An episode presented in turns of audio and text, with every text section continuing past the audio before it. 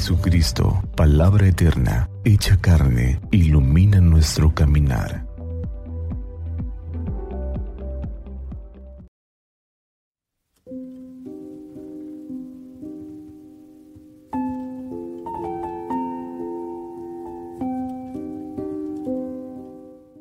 Miércoles 23 de noviembre del año 2022.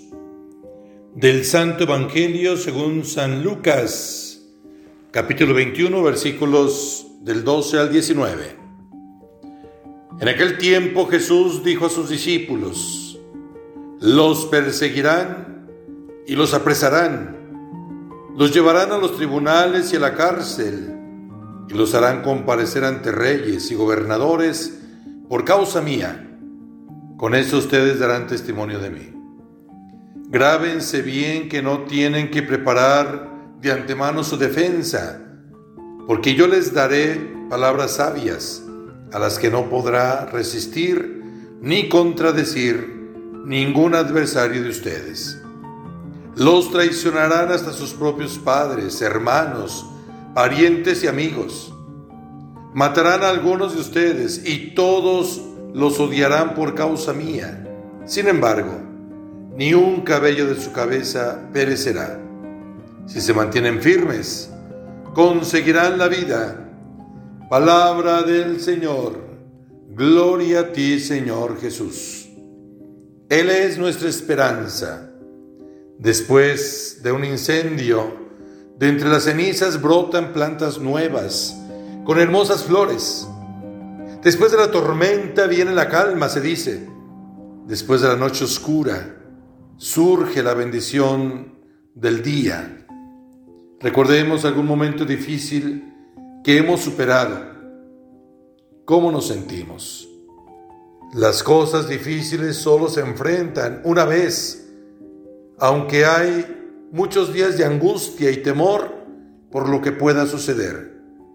Pero una vez que se enfrentan, dejan de ser una carga, viene un descanso, una paz interior. Así lo manifiesta Jesús en el Evangelio. Dice, podrán venir catástrofes terribles, podrán suceder angustiantes enfermedades, podrían sobrevenir situaciones complicadas, pero en medio de la incertidumbre surge la esperanza.